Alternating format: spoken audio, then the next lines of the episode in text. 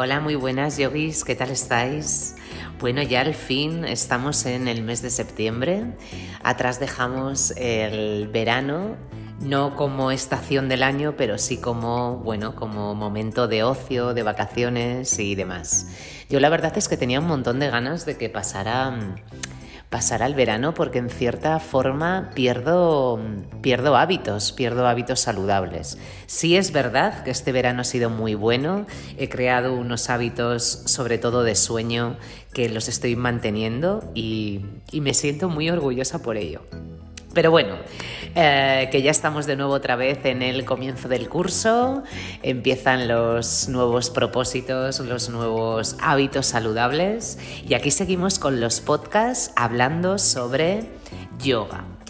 Bueno, en los eh, dos podcasts anteriores tratamos eh, los cuerpos energéticos, el primer cuerpo que es el cuerpo físico, el segundo cuerpo que es el cuerpo energético y en este podcast vamos a empezar a hablar del tercer cuerpo que es el cuerpo de la mente. Tiene cinco envolturas los cosas, eh, pero estas cinco, tres de ellas están dentro del tercer cuerpo, que es el cuerpo de la mente.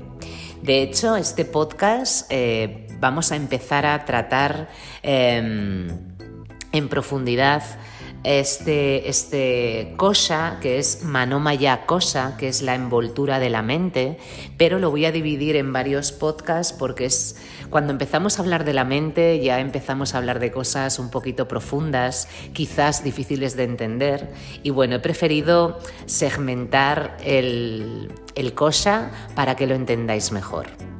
Como os he dicho, hoy hablamos sobre manomaya kosha la envoltura de la mente.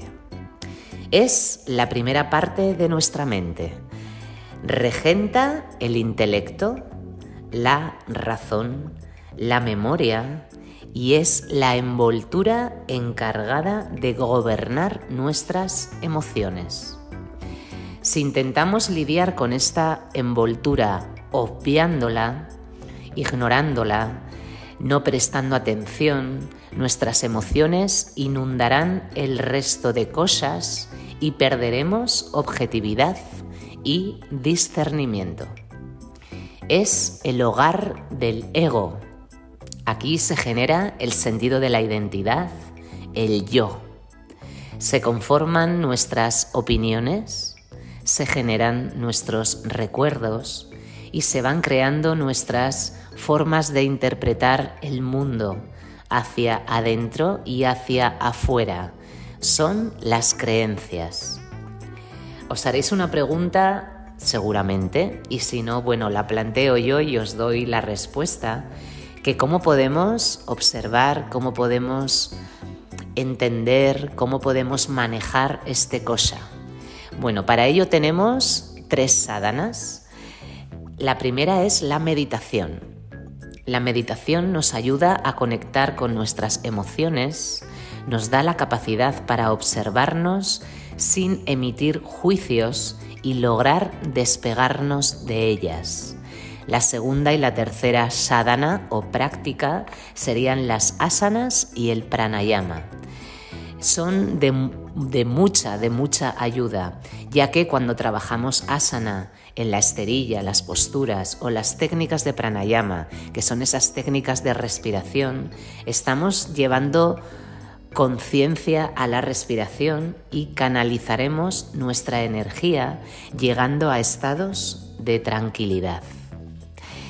Vamos a, volver un poquito hacia atrás para ir en profundidad hacia uno de mis temas favoritos del mundo mundial, que es el ego. Bueno, el ego lo utilizamos para designar nuestra conciencia del yo. Para el yoga, el yo o el ego es la separación con la totalidad. Cuando decimos que el yoga es unión, hay que explicar qué es la unión y qué hace que no estemos en esa unión.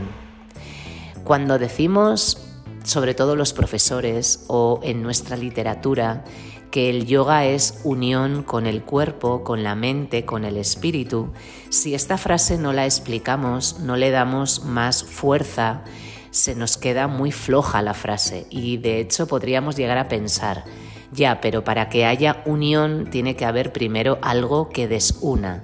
Bueno, pues lo que desune es el ego. El ego es la identidad propia que creamos de cada uno de nosotros, que nos hace vernos de manera individual, por lo que nos separa de nuestra esencia, de nuestra mente, de nuestro espíritu. Así que para nosotros los yogis, la, la máxima que podemos conseguir es no la separación del ego, pero sí superar al ego, entender que no somos algo separados de nada, que estamos unidos todo con todos y desde aquí entraría el estado de yoga. Ya sabéis que la palabra yoga es polisémica, tiene diferentes significados.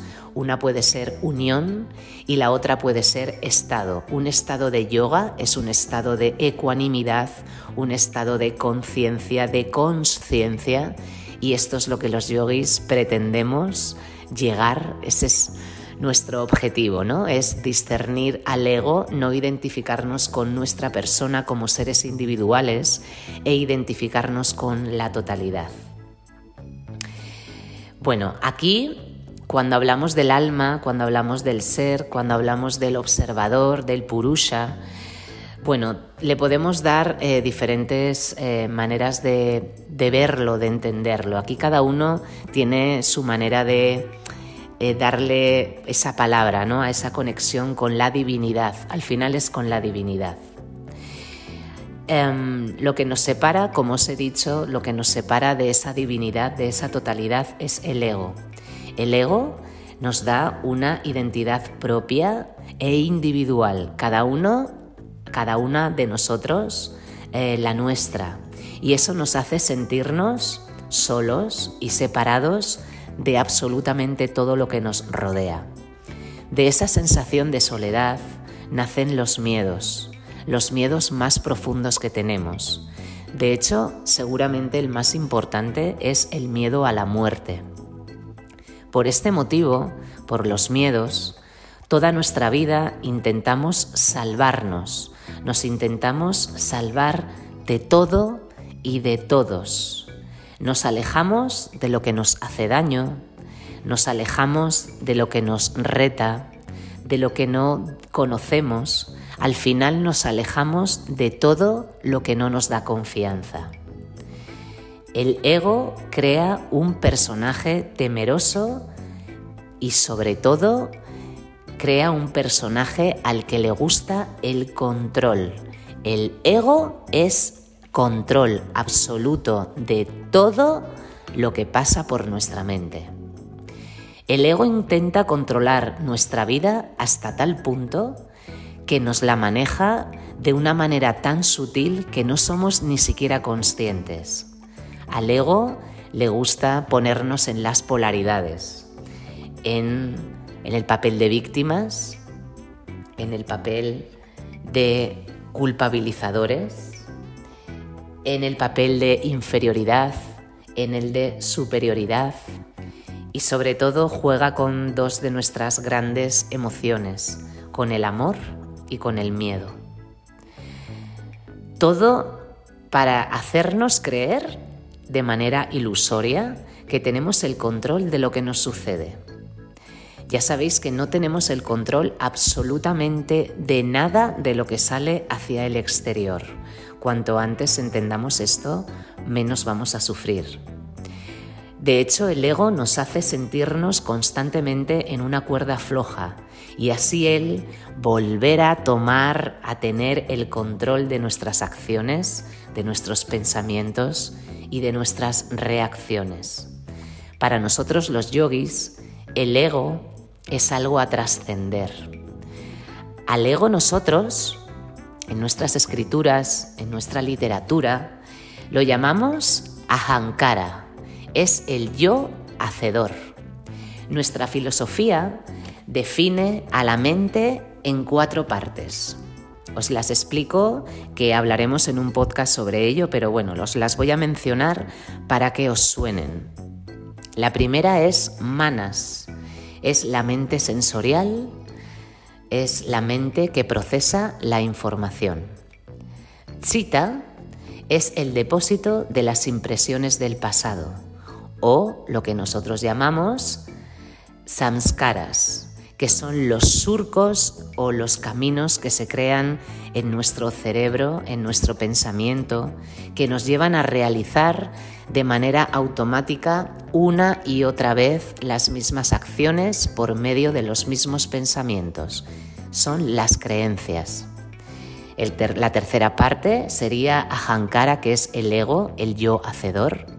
Y la tercera, buddhi, que es la parte que sabe, la parte que decide, que juzga y que discrimina. Uno de nuestros klesas, cuando nosotros hablamos de los klesas, son las aflicciones de la mente, lo que nos lleva al sufrimiento. Bueno, pues uno de estos klesas es asmita, que también lo trataremos en otro podcast. Asmita es el ego que no queremos alimentar. Asmita da la sensación de separación y te provoca creerte único y mejor a los demás. Entonces podríamos hacernos la pregunta que si el ego es un enemigo real. Bueno, pues la respuesta es que no, que nada de eso. Al ego lo podemos volver nuestro aliado. El yoga nos dice que nada es bueno o malo, lo bueno se transforma en malo y lo, malo también puede transformarse en bueno. De hecho, la etiqueta de bueno o malo es una etiqueta del ego. Las cosas son, las personas son, las situaciones son.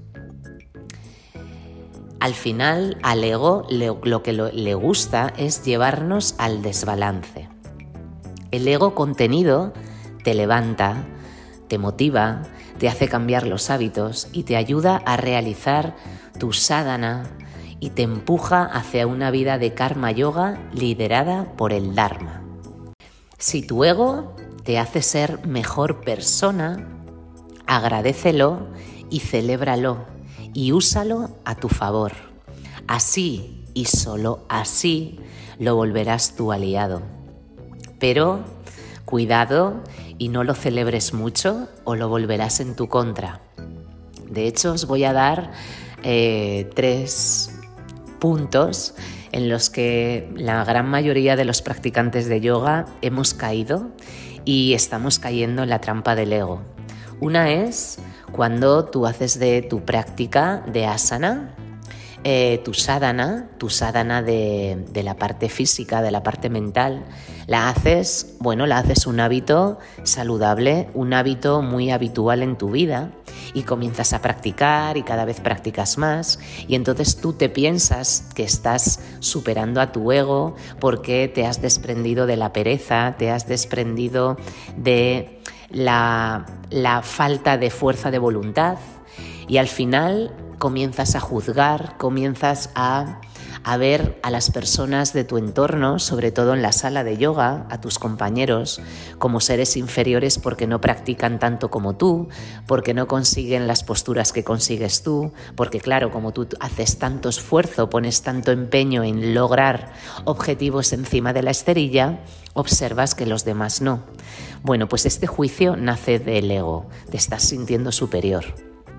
Otra es eh, cuando incluimos de manera estable la práctica de meditación, cuando comienzas a incluir este hábito en tu vida, te levantas temprano, antes de comenzar el día meditas, a media tarde puedes volver a meditar, incluso antes de dormir haces una meditación o una relajación muy suave para llegar a ese estado de tranquilidad que te invoca al sueño y entonces tú te piensas, tú sientes que, bueno, pues que tu nivel de conciencia está llegando a, a unos niveles superiores a los de los demás, porque tú controlas tus emociones, porque tú las ves, porque eres capaz de mm, observarlas, de no emitir juicios y comienzas a ver a tu entorno inferior porque no tiene este hábito de meditación tan fabuloso como lo tienes tú. Bueno, pues ahí otra vez te ha devorado el ego. Y otra pasa mucho con la alimentación. Ya sabéis que eh, el yoga aporta conciencia y esa conciencia también va hacia la alimentación, hacia los alimentos sáttvicos, los alimentos que nos cargan de energía, los alimentos que provienen de la tierra sin sufrimiento y podemos caer otra vez en el ego al creerte superior porque tienes unos hábitos sádvicos, te has alejado de los hábitos rajásicos y tamásicos y te sientes, ¡guau!, te sientes súper empoderado porque tú te alimentas estupendamente y ves que las personas de tu entorno no. Y de hecho te gusta dar consejos cuando son consejos que no te han pedido porque tú consideras que tienes que ayudar a los demás cuando nadie te está pidiendo que le ayudes. Bueno, pues ahí otra vez estás en las garras del ego. Así que en definitiva, cuidado con el ego, que es un arma de doble filo. Bueno, como ves, eh, como veis, como escucháis más bien, eh, este cosa es, es tremendamente profundo y extenso. A partir de este, de este capítulo eh, seguimos hablando sobre las envolturas de la mente, pero no de los cuerpos, porque ya nos quedamos en el cuerpo de la mente. Nos quedarán todavía temas muy importantes de este, de este cosa, como son las emociones, como son las creencias, como son los juicios, pero esto lo vamos a dejar para siguientes capítulos porque se va a hacer muy pesado. Pero antes de terminar, quiero lanzar unas preguntas así en el aire, que las coja quien quiera y que reflexione sobre ellas. Os pido por favor que la respuesta salga desde la más absoluta honestidad. No os mintáis, porque cuando nos empezamos a mentir comienzan los problemas. Así que yo lanzo las preguntas, responderlas, observar desde dónde nace la respuesta, y eh, quizás os lleve a algunos lugares a los que podáis seguir reflexionando y cambiando hábitos. La primera es, ¿ves en ti cuando entras en desbalance? Cuando sientes que comienzas a tener actitudes dirigidas por el ego? La segunda es, ¿eres de los que sabe diferenciar cuando el ego está tomando las decisiones? Otra es, ¿eres más de los de pensar o de sentir, de dejarte llevar por la intuición? Y la última, ¿te mueves entre las polaridades del ego? Víctima, acusador, inferioridad, superioridad, amor o miedo. Bueno, ahí os las dejo para que reflexionéis y ya sabéis que me podéis contactar para mm, decirme lo que habéis respondido y para que charlemos sobre ello. Que paséis un feliz día. Nos vemos y nos escuchamos en el siguiente capítulo. Namaste.